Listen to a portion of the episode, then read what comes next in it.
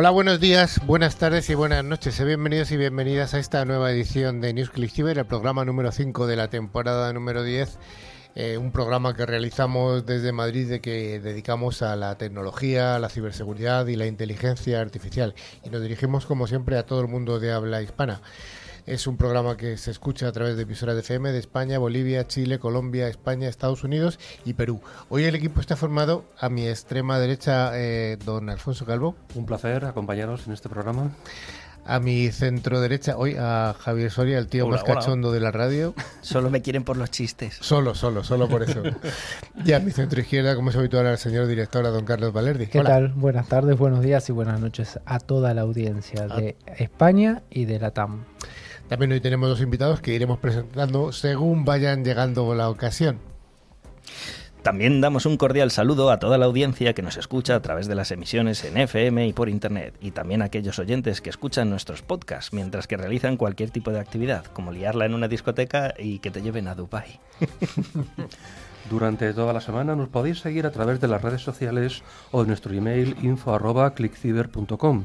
Además, recordamos y recomendamos visitar nuestra web llena de interesantes contenidos, clickciber.com. También informamos que pueden acceder a los programas anteriores a través de los podcasts disponibles en Spotify, iBooks, Apple Podcasts, TuneIn, YouTube, Twitch donde además los invitamos a suscribirse. Para ello solo tienen que buscar la palabra clave ClickCider, las dos con i latina. Don Carlos, ¿y cuál va a ser el contenido de hoy? Sobre todo, ¿tenemos alguna cosa que tengas en la cabeza? Alguna cosita. Vamos a empezar diciendo que una, una semana como esta, más precisamente un 14 de febrero de 1924, el día de San Valentín, la Computing Tabulating Recording, la CTR, nadie la conoce, ¿no? Bueno, adopta el nombre de International Business Machine. Esa sí la conocemos todos, nuestra gran amiga IBM. Y su nuevo CEO es Thomas J. Watson. Y luego tendremos, como siempre, las noticias de cada semana, la ciberpíldora donde hablaremos de computación cuántica, nuestras tecnoefemérides, un monográfico donde vamos a hablar de qué entendemos por tecnología y nuestra invitada del día, Belén Pérez.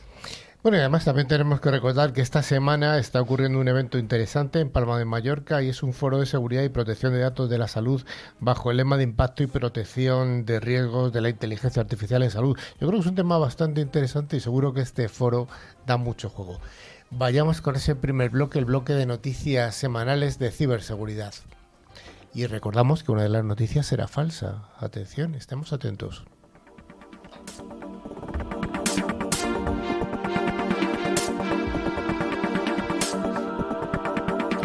Todas las semanas vamos a dar las gracias a F5 por traernos la sección de noticias.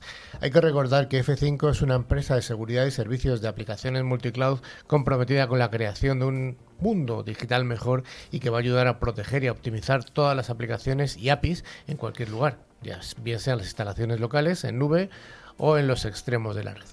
Y la primera noticia nos habla de la Agencia de Ciberseguridad de Madrid. ¿Qué nos cuentas, Carlos? Así es, el gobierno de la Comunidad de Madrid propuso hace poco más de seis meses un proyecto de ley para crear una agencia de ciberseguridad para la región donde se busca, entre otras cosas, desarrollar soluciones a los ciberataques contra gobiernos, empresas y ciudadanos.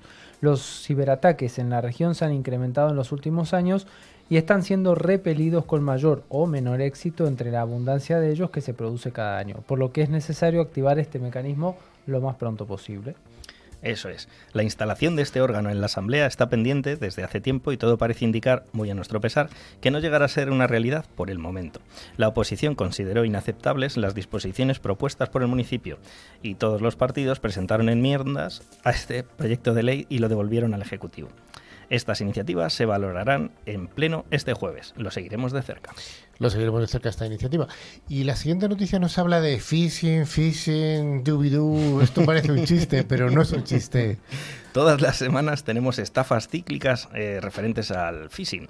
Y esta semana tenemos la falsa notificación de la agencia tributaria, el tipo de la estampita de Carrefour Pass, la confirmación de pago y factura del BVA o del Santander y Reddit, el mail interno dirigido a la intranet. Pero ¿qué ha pasado? ¿Cómo funcionan estos timos? Y sobre todo, ¿Cómo se pueden identificar? Bueno, vamos a ver. El primero, el falso correo de la agencia tributaria en la que el asunto pone algo similar como aviso de nueva notificación puesta a disposición. Además de eso, el correo dice que corresponde a una notificación fiscal, lo cual ya nos entra un poquito de, escalofrío, ¿no? Bastante realista y similar a las reales. Se incluyen dos enlaces a la web, a la agencia y a la notificación en concreto. Bueno, eso dicen. Eh, acabas en la web del maleante mientras los malignos, por supuesto, que se frotan las manos. El timo de la tarjeta de Carrefour, que en este caso te llega por SMS, por lo tanto es, es missing.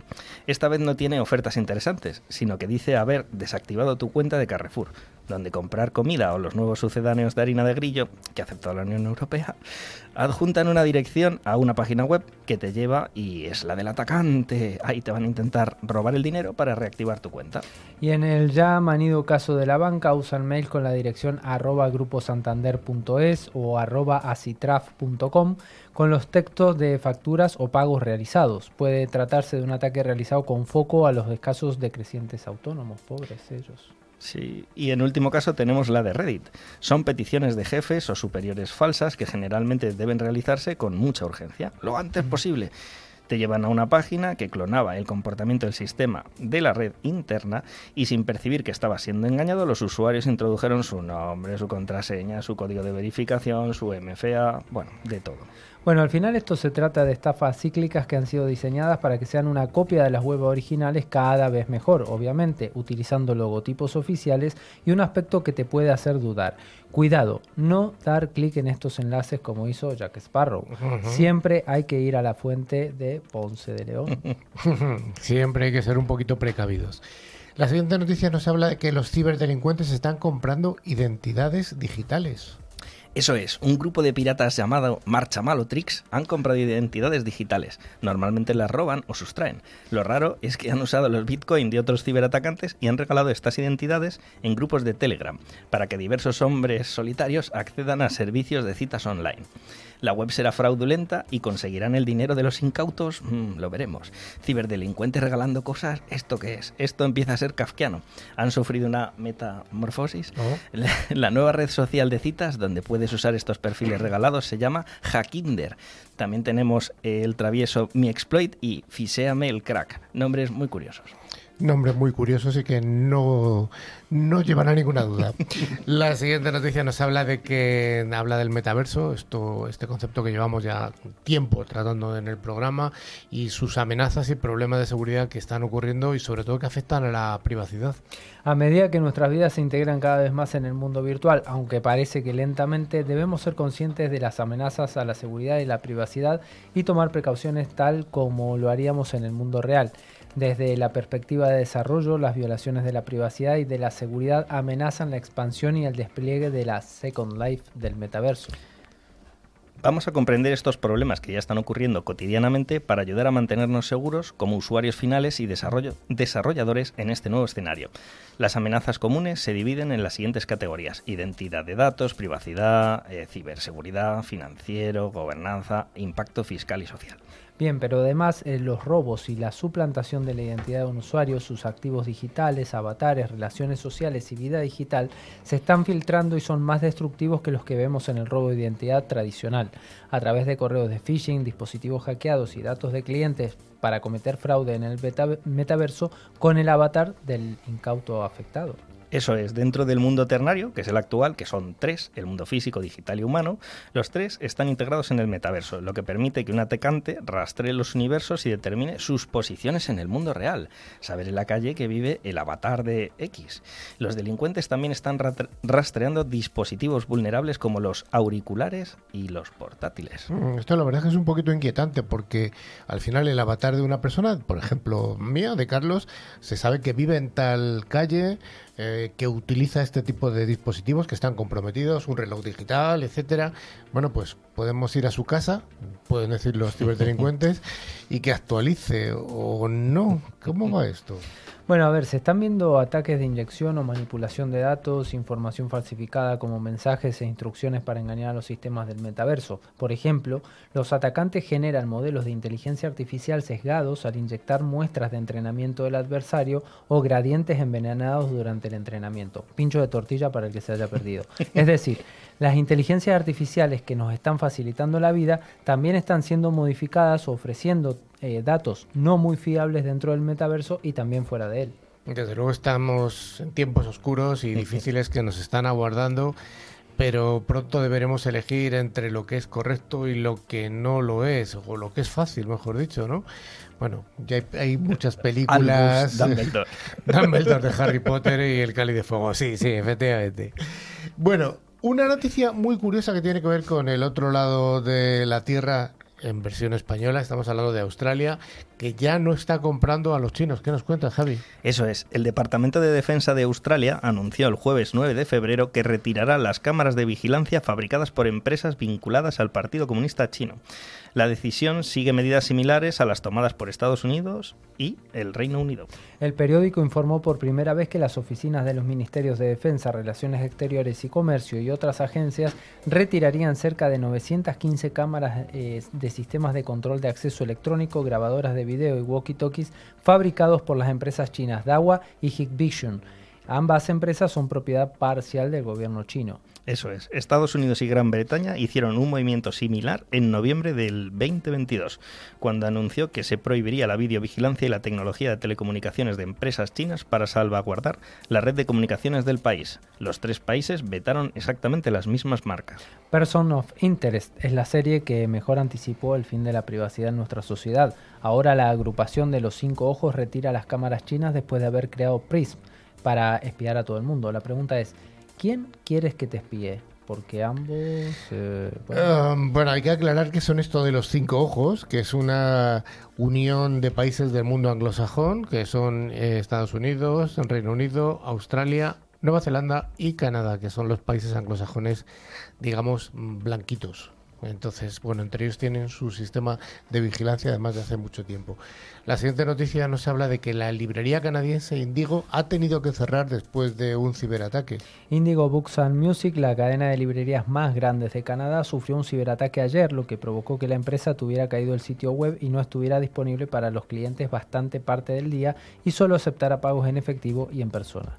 Las operaciones de la empresa incluyen la venta de libros, revistas, juguetes, productos de belleza y bienestar, e incluso artículos para bebé y productos electrónicos como dispositivos domésticos inteligentes. Eso es. Índigo cuenta con miles de empleados, 86 hipertiendas y 123 tiendas con formato pequeño. La naturaleza exacta del incidente sigue sin estar clara, pero no se descarta que los hackers hayan robado los datos de los clientes. La penúltima noticia nos dice que activistas de la televisión estatal iraní durante el discurso del presidente del Día de la- de la Revolución han tenido cierto evento. Eso es. El grupo de piratas informáticos Ali Justice, Edalat Ali, irrumpió en la televisión, en la transmisión directa de radio y televisión estatal, diciendo muerte a Khamenei, pidiendo que los iraníes que retiren su dinero de los bancos, que lo hagan ya, de manera ipso facto. El ataque tuvo lugar durante el discurso del presidente iraní Ebrahim Raisi en la plaza Azadi de Teherán, como parte de la conmemoración del Día de la Revolución el 11 de febrero del 2023. Los ciberdelincuentes llamaron a la acción a los ciudadanos a protestar contra el gobierno y los invitaron a participar en la manifestación pública que se realizará el día 16 de febrero del 2023. Edalat Ed- El Ali es un grupo de activistas que realizó múltiples ataques contra el gobierno de Teherán. Las protestas comenzaron después de la muerte de Masa Amini de Saqqez, en la provincia del Kurdistán, luego de su arresto por parte de la policía de moralidad de Irán por supuestamente usar su hijab demasiado suelto. Las autoridades afirmaron que Amani murió por causas naturales después de sufrir un paro cardíaco mientras estaba en las protestas en la estación de policía. Pero los ciudadanos no creen que eso sea verdad y trasladaron las protestas a la calle. En septiembre de 2022, Anonymous lanzó Opirán contra Irán debido a que, bueno, a la continua represión de la disidencia tras la muerte de Maya Amini. Bueno, en este caso son ciberdelincuentes, más que ciberdelincuentes, ciberactivistas, ¿no? Podríamos llamarlos, Sí. ¿no? Porque tienen una, una motivación, una sí. motivación política o, o algo parecido. Ah, estamos en la semana de San Valentín, aquí estamos muchos enamorados y enamoradas y, y debido a esto, pues los ciberdelincuentes aprovechan. Hay una serie de estafas románticas mm, que, que están ocurriendo esta semana de San Valentín. San ¿Qué nos Valentín cuentas? o La San pregunta, Calentín. la pregunta sería, ¿qué no aprovechan los ciberdelincuentes últimamente? ¿no? Todo Ujú. es una buena excusa. Bueno, Al final usan su lado maligno para crear personalidades falsas en apps de citas con las que ganarse la confianza de las víctimas y así robar dinero. Incluso, últimamente el incauto abre una cuenta bancaria en común. Los delincuentes hacen de ciberrompecorazones, utilizan dichas cuentas para lavar el dinero que obtienen, convirtiendo a los estafados en mulas de dinero involuntarias. Pero ¿cómo llega uno a ser estafado? Bueno, empecemos. Las estafas amoronas se llaman catfishing. Los gatitos, qué bonitos. Los ciberdelincuentes aprovechan la Navidad, las rebajas, el Black Friday, el Black Friday, todo tipo de eventos para estafar a la gente. Pero casi todas tienen un patrón similar. Y este patrón es, hacen creer que viven o trabajan fuera del país en el que se encuentra la víctima, realizan muchas preguntas personales, trabajan en una plataforma petrolera, en el ejército o como médicos de salvación, intentan avanzar muy rápido en la relación, declarando su amor sin conocerte dan excusas para evitar los encuentros eh, personales físicos, buscan trasladar la conversación a otro chat privado donde te piden dinero, eh, tienen fotos de perfil perfectas, que madre mía, ni, ni las modelos, y cuentan historias para argumentar por qué necesitan dinero. Yo creo que aquí es un poco aplicar el sentido común. Normalmente nunca es una persona fea el que pide dinero, siempre es un eh, militar del ejército norteamericano tan guapito. Que no lo necesita, por otro lado. Sí, sí, entonces siempre son situaciones o una chica guapísima y tal, al revés. Eh, a ver, si estás en una zona de conflicto, ¿para qué necesitas dinero? Bueno, no lo sé. bueno, yo lo preguntaría. Decíamos que teníamos que ir a la última noticia, pero ¿cómo no hablar de ChatGPT en Bing? Y además que se está obteniendo documentos internos de Microsoft. Yo creo que ChatGPT, desde luego, va a dar muchas noticias y esta es una que teníamos que dar. Vamos a dividir el año en, tres partes. La, parte de Apple, que es toda la primera parte del año, la segunda es todo IBM y la próxima quizás sea ChatGPT, ¿no? Las efemérides. Bueno, bueno eh, hace unos días hablábamos de esta inteligencia artificial y de uno de los productos de OpenAI que está triunfando ampliamente, que se llama ChatGPT, como todos sabrán. Ahora, los grandes tecnológicos integran estas inteligencias artificiales en sus productos y parece que Microsoft lleva la delantera, ya que recientemente anunció la integración de ChatGPT a Bing Search. Aunque para probar estas nuevas funcionalidades hay lista de espera, por supuesto. Un usuario ha mostrado cómo ha engañado a la inteligencia artificial para obtener el documento interno de Bing Search que bueno, tiene todo tipo de detalles sobre sus capacidades y limitaciones, Javi. Eso es, con el nombre en clave Sydney, que es como se llama ChatGPT en Bing, ha sido víctima, de un ataque de inyección en el prompt. Oh, ¿Qué es esto? Este tipo de ataques consisten en engañar a la inteligencia artificial introduciendo un input malicioso o contradictorio con el fin de realizar una tarea que no forma parte del objetivo inicial de la IA. El machacaías como lo ha denominado el amigo Soria, ha sido un estudiante de la Universidad de Stanford, Kevin Liu, pudiendo engañar a ChatGPT para obtener un documento interno con todas las directrices que Microsoft le ha dado a esta inteligencia artificial para instruirla a la hora de dar respuestas al usuario y no perjudicarlo de ninguna forma. También hay directrices para no filtrar el contenido interno. Bueno, interesante esto de Sydney como, como nombre en clave de, ChatGPT dentro de, de, Microsoft. Y ahora sí que ya sí que sí, damos por finalizar las noticias en las que hemos tenido un poquito de todo.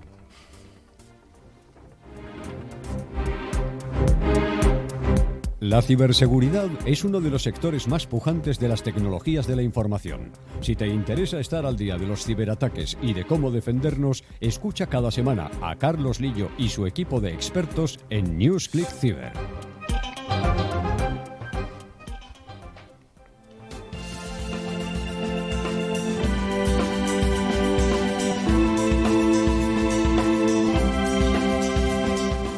Gracias a empresas de alta tecnología, como es el caso de Alot, cada semana NewsClick Cyber os trae nuestra ciberpíldora para aclarar distintos conceptos tecnológicos.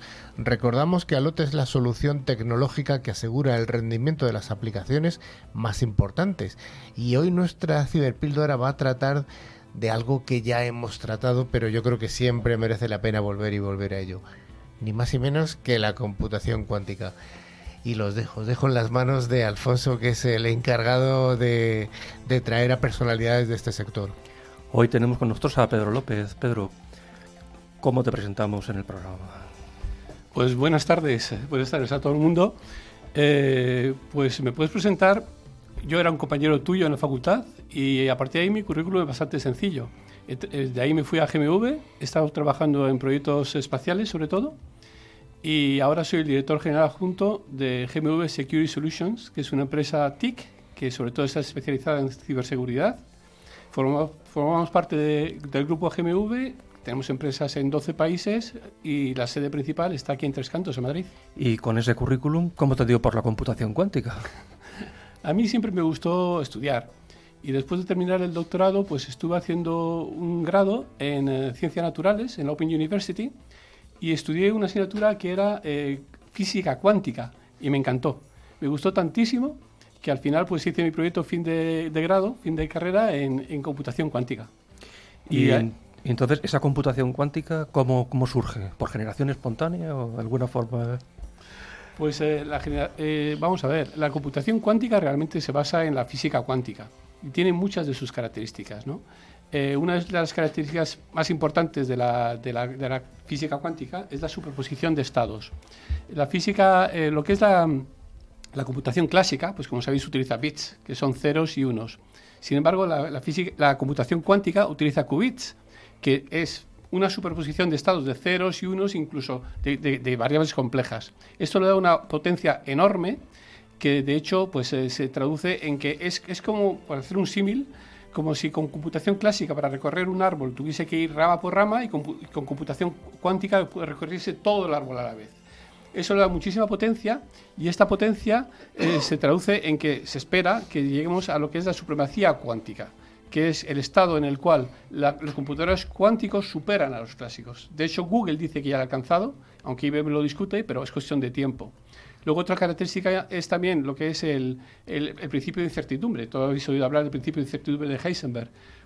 La computación clásica es determinista y la computación eh, cuántica es probabilística. Y la tercera característica es lo que es el entrelazamiento. O sea, en física cuántica podemos tener dos partículas entrelazadas y esas partículas, si le damos a dos personas diferentes, están compartiendo una información. Pueden compartir un secreto pueden compartir lo que es una información cuántica. ¿A cualquier distancia puede funcionar? Sí, ah, bueno, funciona así a cualquier distancia. ¿Y para qué podemos utilizar toda esta cuántica que se nos presenta? A ver, eh, no solo está la computación cuántica, también hay otros sensores cuánticos que son muy importantes y de hecho tienen, son, son eh, vamos, están teniendo aplicaciones sorprendentes. Por ejemplo, lo que son los submarinos, cuando se sumergen, pues pierden lo que es la posición. Y para lo que es mantener la posición, lo que hacen es utilizan giróscopos. Y claro, con esto van acumulando errores y a veces si están mucho tiempo, pues cuando, cuando emergen están a kilómetros de distancia del sitio donde creía que estaban. Sin embargo, hay sensores cuánticos que ahora el error se reduce a centímetros. La computación cuántica en sí, sobre todo, tiene una aplicación muy clara, que es simular procesos cuánticos. O sea, ya lo dijo Richard Feynman. Y estos procesos cuánticos, por ejemplo, se tienen en lo que es pues, eh, la definición de nuevas moléculas o, la, o sea, lo que es farmacología, lo que, lo que es eh, todo, eh, todo lo que son procesos cuánticos, se van a ver muy acelerados. Esto, por ejemplo, la próxima vez que tengamos una pandemia, si tenemos ordenadores cuánticos suficientemente potentes, esperemos que tengamos vacunas que, que, bueno, que en, un tiempo récord. Luego, además de esto, existe una serie de, pues, de algoritmos cuánticos, como es el algoritmo de Shor o el algoritmo de Grover, que se pueden aplicar pues, prácticamente a cualquier, a, cualquier, a cualquier área. De hecho, GMV estamos liderando el proyecto de de investigación de aplicaciones cuánticas más importante que hay en España. Nosotros estamos utilizando la cuántica para lo que es eh, pues, el análisis del procesamiento de imágenes de satélites, por ejemplo, para saber la calidad que va a tener el vino. también está BVA, que lo que está haciendo es utilizando la cuántica para lo que es eh, eh, pues, casos financieros, pues, para la gestión de carteras o gestión del riesgo. Y Repsol lo está utilizando pues para lo que es investigación en, el sector energético. En fin, tiene aplicaciones en absolutamente todas las áreas. ¿Y respecto a la ciberseguridad, habrá algún cambio? Sí, la verdad es que he mencionado antes el algoritmo de Shor y bueno, eh, a día de hoy la, seguridad, pues por ejemplo todo lo que, todo lo que es el cifrado utiliza eh, pues, eh, técnicas como el RSA o las curvas elípticas que se basan pues, en números primos. Y esto, pues con el algoritmo de Shor y la computación cuántica, se estima, que se va a poder resolver en muy poco tiempo. O sea, la seguridad a día de hoy se basa, o sea, sobre todo la seguridad se, basa en que tenemos, eh, que, necesitaríamos miles y miles de años con, un computador eh, clásico para poder resolver lo que es eh, el, cifrado que hay debajo. Sin embargo, con un computador cuántico y el algoritmo de Shor se resolvería en dos minutos. Lo cual esto no es solo un problema cuando tengamos un ordenador cuántico, sino que es un problema para toda la información que está cifrada, porque toda la información pasada la podremos resolver. Entonces, hay organismos como el NIST que están definiendo nuevos, nuevas técnicas de cifrado, que es lo que se llama cifrado postcuántico, que es para eh, utilizar nuevas técnicas de cifrado que sean resistentes a, la, computación cuántica. Eso por un lado, o sea, por un lado la cuántica rompe el, cifrado, el, cifrado, actual y por otro lado, pues como, he comentado antes, por el entrelazamiento eh, es posible compartir información cuántica y de hecho pues eh, existe un satélite, un satélite chino que se llama Micius que se utiliza para comunicar eh, información cuántica, o sea, para lo que se llama QKD, Quantum Key Distribution, distribución de claves cuánticas. Y nosotros en GMV estamos trabajando con ISPASAT para utilizar satélites geoestacionarios también para comunicaciones cuánticas. ¿Y ese ordenador que podría descifrar todo lo que tenemos ahora secreto, cuántos años tardará en estar disponible? Hay mucha controversia al respecto, pero mm, la mayoría de la gente piensa que mínimo 10 años, más o menos de ese orden, es, el, tiempo que necesitaremos en tener ordenadores en cuánticos más disponibles. ¿Y en qué invierte eh, el dinero en cuántica? ¿Qué es lo que se está ahora mismo trabajando más? Pues a ver, quien más está invirtiendo en cuántica con mucha diferencia son los chinos. O sea, lo que es el gobierno chino en particular está invirtiendo un montón. Quieren ser los primeros, quieren, quieren, quieren ser los primeros en las nuevas tecnologías y están invirtiendo millonadas. Luego, en segundo lugar, es Estados Unidos, pero aquí no es una inversión estatal, sino que aquí son las, son, es una inversión privada. Son grandes empresas como IBM, como Google, como Microsoft, Intel, todas las grandes empresas están aquí. Y en Europa la verdad es que hay inversiones, tanto a nivel europeo como a nivel eh, de país, pero son más pequeñas. Y bueno, yo creo que aquí tenemos que hacer un esfuerzo porque la verdad que esto tiene un futuro absolutamente prometedor. Y entonces, eh, los actuales ordenadores cuánticos, ¿qué son? ¿Son potentes? ¿Son, ¿Son previos a los que vamos a tener? ¿Son juguetes? ¿Qué tenemos ahora mismo como ordenadores cuánticos? Ahora mismo hay muchos ordenadores cuánticos, de hecho existen muchas tecnologías para hacer lo que es la computación cuántica y no se sabe cuál de ellas va a ser la que, la, que ganará, la que al final llegará al final. Eh, pero son ordenadores más bien pequeños y son ordenadores que sobre todo tienen que tener mucho más qubits para poder aguantar lo que es la lo, que, lo, que, lo, que es eh, el, hecho de que pueda perder las características cuánticas, los qubits. Entonces necesitan mucho más redundancia que a día de hoy todavía no tenemos. Pedro, una pregunta se me ocurre. ¿Habrá que desarrollar lenguajes de programación específicos o se están desarrollando lenguajes de programación específicos para este tipo de ordenadores o computadoras cuánticas? Sí, de hecho, eh, eh, no tiene, o sea, lo que es el, lenguaje de, programación a día de hoy es un lenguaje de programación a muy bajo nivel y, existen simuladores de, programación cuántica, existen todos unos tipos, todos nuevos tipos de puertas de, computación cuántica que son diferentes, o sea, no son las típicas que tenemos en computación clásica. Y bueno, esperamos que en un futuro pues tengamos eh, esto integrado dentro de lo que es la computación clásica, porque entiendo que al final la computación cuántica va a ser una extensión de la, de la, computación clásica que utilizamos a día de hoy, como lo está empezando a ser. O sea, los, los ordenadores cuánticos no tienen, no tienen un almacenamiento de información, se, se, apoyan en, en, en, en, lo que son ordenadores clásicos. Bueno, pues yo creo que esta introducción, una vez más de Pedro, seguro que ha creado muchas más incógnitas en la audiencia que, respuestas. y eso es bueno, porque bueno, habrá que seguir eh, comentándolas y seguir profundizando Insistiremos poco en el tema, pero de momento queda claro que son los comienzos. Un placer, muchas gracias.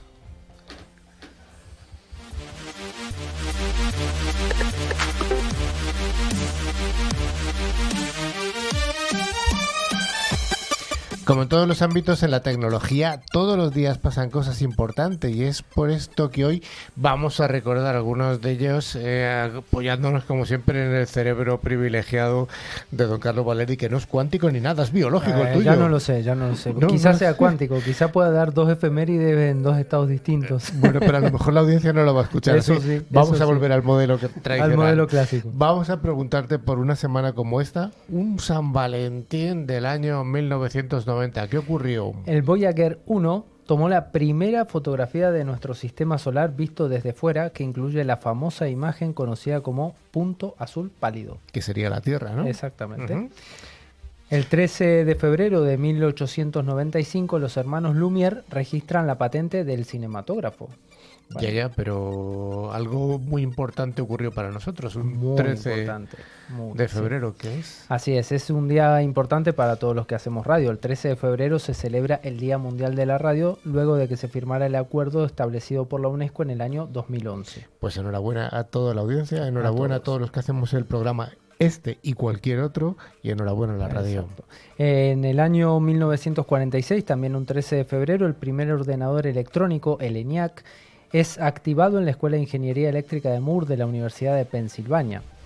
El 12 de febrero del 2009, Microsoft ofrece una recompensa de 250 mil dólares para, eh, por información que conduzca al arresto y condena del gusano informático Conficker. ¿Se acuerdan del Uh, sí, sí, claro.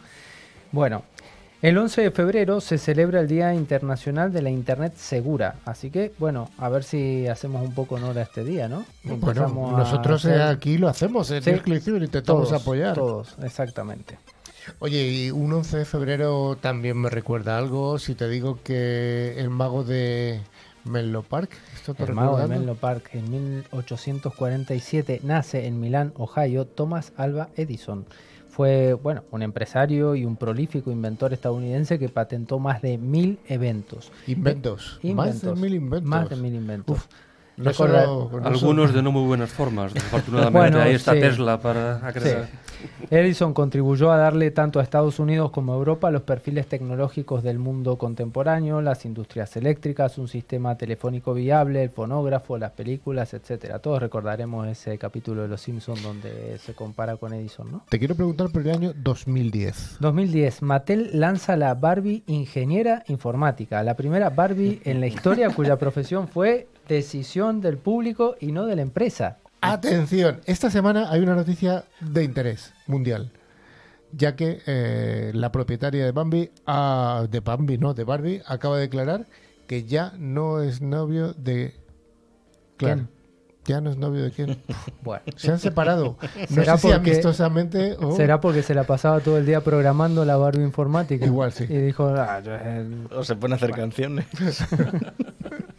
Oye, ya para acabar, en el año 2004, una noticia que seguro que a muchas personas que se dedican a la informática les, Sí. les va a parecer interesante. se acordarán del Mozilla Firebird. Bueno, en el año 2004, un 9 de febrero, Mozilla lo rebautiza como Firefox, el navegador que todos conocemos el día de hoy.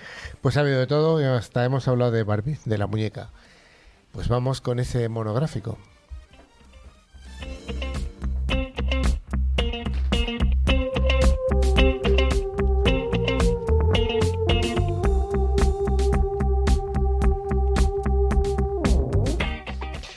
La firma de ciberseguridad ForcePoint es la encargada de traernos cada semana nuestro monográfico.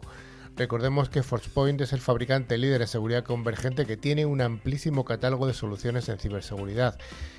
Siempre decimos en el programa que estamos hablando de tecnología, de ciberseguridad, de inteligencia artificial, de, de muchos otros subsectores de la tecnología. Pero hoy vamos a ir al principio. Tecnología. ¿Qué es la tecnología? Yo hago una pregunta al público. Una silla, por ejemplo, ¿es tecnología? Bueno, hay que pensarlo. La tecnología es el conjunto de nociones y conocimientos científicos que el ser humano utiliza para lograr un objetivo preciso, que puede ser la solución de un problema específico del individuo o la satisfacción de alguna de sus necesidades. Es un concepto amplio que abarca una gran variedad de aspectos y disciplinas dentro de la electrónica, el arte o también la medicina. Por ejemplo, la creación de robots para la automatización de tareas repetitivas o la clonación animal. ¿Qué tipo de tecnologías habría, Alfonso? Bueno, pues según el tipo propiamente dicho, hay en primer lugar tecnologías duras que utilizan elementos de las ciencias duras como la ingeniería, la mecánica, la matemática, la física o la química. El producto que se obtiene es visible y tangible, es decir, se trata de la producción de bienes materiales, por ejemplo, la elaboración de un dispositivo móvil. Luego, por otro lado, tenemos las tecnologías blandas. Se apoyan eh, sobre las ciencias humanísticas o blandas como sociología, psicología o la economía. Por lo general se las utiliza para mejorar procesos y lograr mayor eficiencia en instituciones o empresas. El producto que se obtiene no es visible ni tangible, dado que consiste en la elaboración de servicios, estrategias o teorías, por ejemplo, la elaboración de un software. Otra taxonomía, según el sociólogo estadounidense James David Thompson, tienes tecnologías flexibles y fijas. Las flexibles son utilizadas en distintas áreas, es decir, poseen varios usos, por ejemplo, el microchip que se utiliza en teléfonos y computadoras, o tecnologías fijas, que se utilizan para la producción de un determinado producto o un área determinada. Son tecnologías diseñadas y producidas con un solo fin. Por ejemplo, el veneno para ratas que se utiliza solo para la eliminación de de ese animal, claro, y no de otras. bueno, también tenemos tecnologías según el nivel de innovación, que pueden ser tecnologías de punta, también llamadas altas tecnologías o últimas tecnologías, que son las tecnologías más avanzadas disponibles en un determinado lugar y momento. Y tenemos las tecnologías también adecuadas, que son tecnologías que se diseñan teniendo un impacto, una, una cuenta, el impacto ambiental, social y económico en una determinada sociedad. Luego, según la aplicación que tienen, podemos encontrar tres tipos de tecnologías. En primer lugar, las tecnologías de operación, que se obtienen después de un largo periodo de tiempo de estudio, observación y experiencia. En segundo lugar, las tecnologías de equipo. Son desarrolladas por los fabricantes de un determinado producto. Por último, tenemos eh, las tecnologías de producto que combinan herramientas y conocimientos para producir un determinado producto. ¿Cuál sería el origen y la evolución de la tecnología, Carlos? Bueno, instintivamente desde el inicio de la historia las personas buscaron desarrollar tecnologías o técnicas para mejorar su calidad de vida. Los descubrimientos que ha hecho el hombre a lo largo de los años han ido conformando el mundo tal como se lo conoce hoy en día. Por lo tanto, la tecnología existe desde el inicio de la especie, aunque no ha sido llamada como tal sino hasta fines del siglo XVIII. Formalmente hablando, la tecnología tiene un origen cuando la técnica, inicialmente empírica, se empezó a vincular con la ciencia y de esta forma se estructuran los métodos de producción. A lo largo de los diferentes periodos de la humanidad ha habido descubrimientos que han modificado la manera en la que el ser humano se relaciona consigo mismo y también con el medio que lo rodea. Bajo esta perspectiva, ¿cómo podemos hacer ese encaje temporal? Claro, a ver, tenemos en primer lugar la edad de piedra, el paleolítico, el mesolítico y el neolítico. Se caracterizó por el uso de la piedra para la fabricación de utensilios y el desarrollo de la agricultura con rudimentarias herramientas para el manejo de la tierra. El descubrimiento del fuego fue una de las primeras tecnologías que brindó beneficios notorios al ser humano. Sin duda alguna. En segundo lugar tenemos la edad de los metales. Se caracterizó por el desarrollo de la agricultura, la domesticación animal y el paso del nomadismo al sedentarismo. Se desarrolló la fundición del cobre, el bronce y el hierro. A la civilización egipcia se le atribuye el descubrimiento del papiro y la alfarería. Los romanos desarrollaron una agricultura sofisticada, mejoraron la tecnología del trabajo con hierro y desarrollaron la ingeniería civil y militar. A la civilización china se le atribuye el descubrimiento del papel, el arado de hierro, la brújula, la hélice, la ballesta y la pólvora. Eso es, y en la Edad Media la aparición de la imprenta por Gutenberg, la imprenta moderna, fue uno de los hitos más importantes dentro de este periodo. Luego tenemos más reciente en la historia la Revolución Industrial, fue un periodo de transformaciones sociales, económicas, tecnológicas y culturales caracterizado por el desarrollo de una economía urbana e industrializada. Uno de los inventos más destacados de esta época fue la máquina de vapor, el tren. Durante el siglo XIX surgieron el telégrafo, la bombilla, el teléfono, el automóvil. Y ya llegamos al siglo XX, en el que se dio un gran desarrollo tecnológico con descubrimientos como el avión, la radio, la televisión, el computador, además de importantes progresos en la tecnología nuclear, tecnología aplicada a la medicina y la tecnología espacial. Dentro de este siglo se dio la revolución de la información y la telecomunicación, o la era de la información, entre los años 1985 y 2000. Siglo XXI, el progreso tecnológico, también llamado revolución científico-tecnológica o revolución de la inteligencia, evolucionó rápidamente. La tecnología y las comunicaciones transforman la industria. Las nuevas tecnologías son aquellas que surgen después de la Segunda Guerra Mundial. Su rápido crecimiento e inserción en la sociedad trajeron importantes consecuencias. El riesgo fundamentalmente está dado en que el ser humano sea capaz de controlarlas y dominarlas. Ay, que no nos dominen ellos esas tecnologías. Pero ¿cuál es la importancia de la tecnología? Bueno, vamos a ver, los descubrimientos y la aparición de nuevas herramientas producidas a través de la tecnología fueron clave para el desarrollo humano y por supuesto de las sociedades. La tecnología aporta grandes descubrimientos que permiten mejorar la producción, ahorrar tiempo, aumentar la calidad de vida, facilitar la vida en sociedad, acortar distancias, conocer el planeta y un largo etcétera. La tecnología surgió también como una necesidad del hombre de suplir deseos individuales y colectivos utilizando conocimiento científico y técnicas para resolver problemas y satisfacer estas necesidades. Ha permitido al ser humano conocer a fondo el medio que lo rodea y modificarlo para lograr sus fines. A través de los siglos, el hombre inventó y modificó herramientas para mejorar su estilo de vida. Y ya para acabar, vamos a hablar un poco de algunos ejemplos de tecnologías eh, recientes y que están en vigor. ¿Qué nos cuentas, Javi? Por ejemplo, la robótica utiliza herramientas y conocimientos de diversas disciplinas, ingeniería electrónica, eléctrica, informática, para el diseño y fabricación de divertidos robots. Se espera que estos robots puedan realizar tareas automatizadas y trabajos que resultan rutinarios y tediosos para el ser humano o abaratar simplemente costos de producción en las industrias. Una tecnología que está en auge ahora son las criptomonedas, son un tipo de divisa digital que utiliza la tecnología de registro distribuido, permite registrar y sincronizar transacciones entre múltiples usuarios en También tenemos la impresión 3D, es un tipo de impresión por adición que crea de forma eficiente piezas únicas y geometrías complejas en una gran variedad de materiales a través de la impresión 3D se crea un objeto tridimensional mediante la superposición de capas de materiales y se utiliza en gran cantidad de industrias para diferentes usos. Inteligencia artificial implica la creación de máquinas que imitan las funciones cognitivas de los seres humanos o las superan. Esta tecnología es utilizada en varias disciplinas como la economía, la medicina, el transporte, el software, los videojuegos, control de sistema, reconocimiento de escritura, reconocimiento del habla, reconocimiento de patrones, etcétera. Bueno, tenemos también los vehículos autónomos. Se utiliza la tecnología para la creación de automóviles sin conductor que están programados para imitar las capacidades humanas de manejo y control. Este tipo de vehículos percibe el entorno mediante sistemas láser, radares, visión computarizada, etc. Y existen varios tipos de programas que están poniendo a prueba esta nueva tecnología para ver si pueden dar un uso realmente extensivo de la misma. Y tenemos la biotecnología, que es la disciplina que utiliza la tecnología para crear productos a partir de sistemas biológicos y organismos vivos.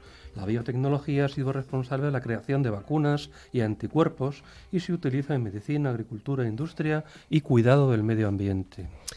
Pues sí, y además de todo esto, por ejemplo, la semana anterior estuvimos hablando de la tecnología del cemento en los romanos, o sea que realmente la tecnología, como ha apuntado bien eh, Carlos, es al final una forma de acercar el conocimiento al medio ambiente y de acercar la...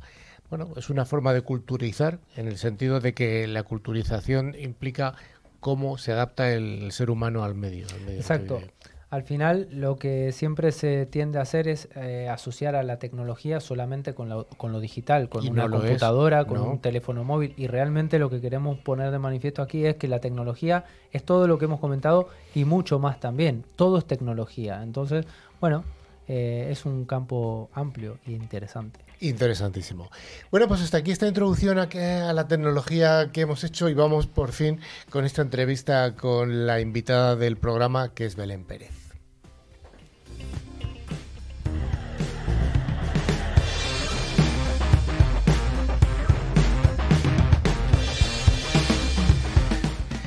Muchas gracias Belén Pérez por estar al otro lado del Zoom. En este caso no estás aquí en Madrid, es la única persona que no podemos tener en el estudio porque estás. ¿Dónde estás?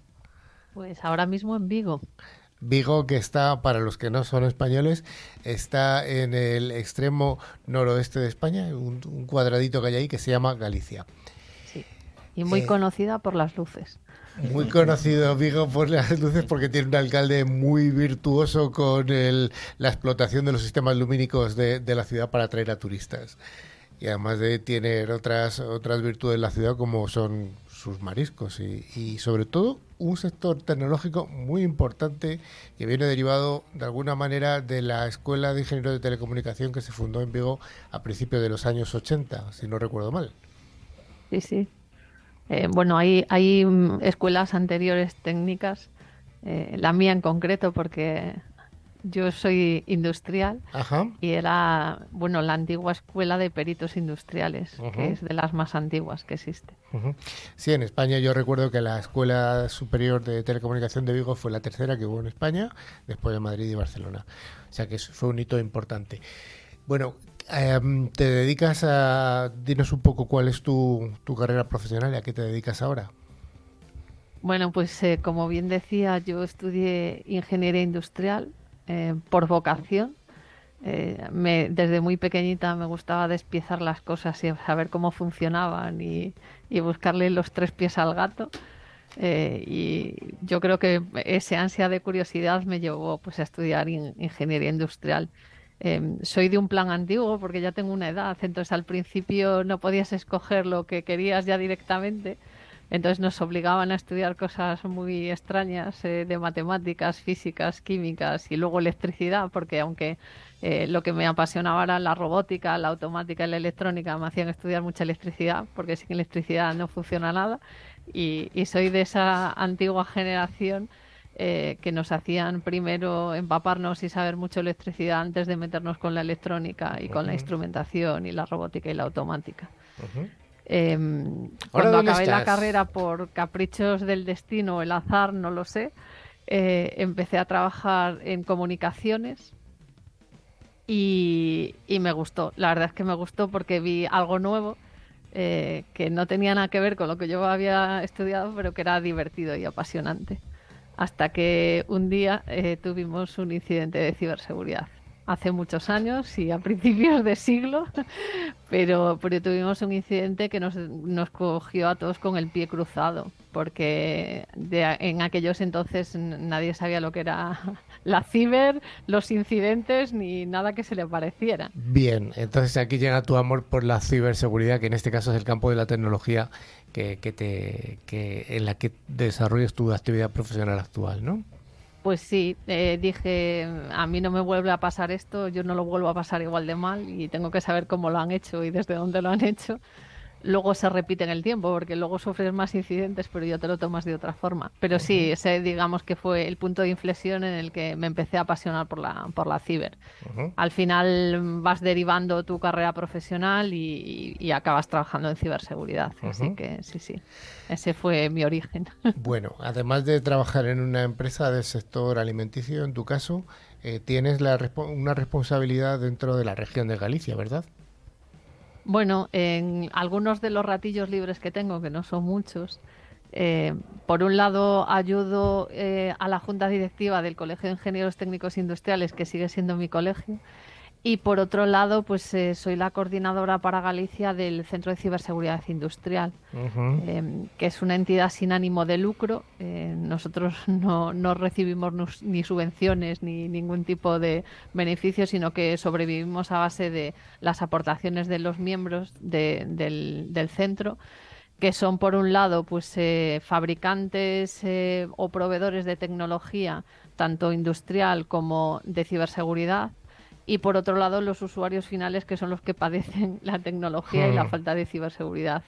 Eh, porque había unos cuantos locos que, que vimos que, que la ciber estaba muy bien y en los entornos IT eh, iba bastante bien en- encaminada, pero la industria está un poquito coja y, y bastante aislada de lo que era la ciberseguridad. y, y o empezábamos a tomar medidas o íbamos a tener problemas muy serios, O sea, como el así está pasando. El nacimiento de este CCI entonces tiene que ver con esa disfunción que encontráis en la que no hay tantos recursos de la parte de ciberseguridad industrial respecto a la ciberseguridad clásica, ¿no? Sí, digamos que la ciberseguridad IT o que la ciberseguridad tradicional que todo el mundo conoce está muy centrada en sistemas, en aplicaciones. em, y las industrias eh, son un mundo paralelo donde la prioridad es la producción. Sí. Eh, que la línea siga produciendo las 24 horas, los 365 días del año, eh, con sus propias casuísticas, con sus propias particularidades. Eh, y donde muchas veces eh, las herramientas o las soluciones de ciberseguridad IT al uso no valían en la parte industrial, pero también lo había que segurizar, porque al final eh, ha llegado la era de la digitalización, eh, las industrias y las fábricas se tienen que digitalizar sí o sí, porque si no se mueren. Eh, pero claro, el, meter tecnologías de la parte IT en un mundo industrial al que no le puedes meter la ciberseguridad, pues es un pequeño problema o gran problema, seguro Aunque ya lo hemos comentado alguna vez, ¿podría recordar por qué no es tan fácil meter elementos de ciberseguridad en elementos industriales? A ver, hay muchos problemas eh, que impiden eso. Eh, el primero son los ciclos de vida. Eh, pensad que en IT tú estás eh, desarrollando una aplicación o sale al mercado una aplicación, un dispositivo, un sistema y ya estás testeando y fabricando la siguiente versión y la actualización. En industria tú montas una línea de producción que cuesta muchísimo dinero eh, y mientras produce y desarrolla lo que mm, se diseñó, eso no se cambia. Y cuando digo no se cambia, he visto líneas de producción que nos han cambiado en 20, 25 años y que los PLCs, que son los autómatas que, que gobiernan la línea, siguen funcionando y no se han apagado nunca. Entonces, claro, eh, pensad en tecnología de hace 20, 25 años, el montarle sistemas de seguridad como un simple antivirus de los de ahora. O sea, que yo ni, ni lo soporta por capacidad ni por recursos. O sea, es inviable. Eh, luego que los entornos industriales son entornos muy peculiares y muy agresivos. Estamos acostumbrados en IT a meter nuestros dispositivos en CPDs que están controlados en temperatura, en humedad y donde todo es muy bonito pero la industria y la fábrica difiere bastante de un CPD. La temperatura es otra, ¿no? En temperatura, partículas en ambiente, humedades, que normalmente a la tecnología no le suele gustar. Con lo cual necesitamos hardware muy específico eh, para que soporte esas soluciones de seguridad que necesitamos en industria. Sí, además entiendo que incluso problemas hasta de golpes, que los operarios pueden dar golpes a los equipos, una robustez muy, muy diferente de ese ordenador, esa computadora que está encima de nuestra mesa, ¿no? Y luego tenemos un último problema que no es el menos importante, que es la respuesta en tiempo. Eh, tú en IT, y os pongo un ejemplo muy claro, tú le puedes meter un sistema de seguridad a un sistema de correo eh, porque puede permitirse el lujo de, durante determinados segundos analizar paquetes, correos y que te tarde un segundo más o menos en llegar al correo, pues para el usuario pasa desapercibido y no es importante. Pero en industria, si un sistema da orden de activación, bloqueo, parada o arranque, tiene que ser instantáneo. Y hay sistemas en los que no nos podemos permitir latencias ni de microsegundos. Entonces, meter mecanismos de seguridad en medio que nos generen latencias nos puede generar problemas o paradas de línea. Entonces, bueno, tenemos que, afortunadamente, los fabricantes se han puesto las pilas y ya estamos diseñando cosillas que ya permiten eh, eh, minimizar esas, eh, esas latencias, pero hasta no hace mucho, pues esto era impensable. Ya para acabar, la última pregunta que te hago, en el sentido de que tú eres ingeniera industrial y has vivido esta aproximación al mundo digital. Eh, ¿Qué es más fácil para un ingeniero industrial acercarse al mundo de la ciberseguridad o para un ingeniero informático de telecomunicación acercarse al mundo industrial? Yo creo que, es igual. al final lo que necesitas es querer hacerlo. Eh, al, industrial le tiene que motivar el querer saber algo más de todo eso que me está montando en la línea y no el simplemente que se lo monten y luego tú apáñate con lo que tienes, sino la curiosidad y el querer aprender y, el investigar. Pero al de, al de IT o al de la, ciberseguridad tradicional lo mismo, porque al final tiene que entender que los procesos en industria no son sistemas ni aplicaciones IT al uso, que tienen sus propias particularidades y las tienes que conocer. Yo creo que al final eh, en ciberseguridad siempre lo decimos, las empresas tiene que haber una, un grupo multidisciplinar donde se coordinen tanto la gente de IT como la gente de OT, aunque esto es un, es un hándicap y es uno de los gaps más grandes que tenemos, porque al final yo siempre digo que que en nuestros entornos es como la famosa película aquella de, de hace muchos años de Dirty Dancing, cuando estaban enseñándole a bailar, que le decía, este es mi espacio, este es el tuyo, yo no me meto en tu espacio y tú no te metes en el mío. pues en Ciber nos pasa a tres cuartos. Al final el DT se encarga de lo suyo, el dote de lo suyo, pero tú no te metas en lo mío, que, que es mi terreno. Entonces el, coordinarse es, es, lo complicado y difícil. Yo creo que has, has, aplicado la palabra clave, que es esa coordinación, ese dejar convivir, eh, no te metas, no me metas, pero es que realmente hay muchas veces que hay que meterse. Entonces, bueno, ese, no hay que meterse, supongo que será con cuidado, con aceite, para que no, para que no cause fricciones. Sí. Bueno, pues muchas gracias, Belén. Por haber estado con nosotros dándonos esta aproximación al mundo industrial eh, desde tu doble visión, tanto de responsable de una empresa mm, de este sector como de responsable del CCI para la región de Galicia. Muchas gracias. Pues muchísimas gracias y un placer.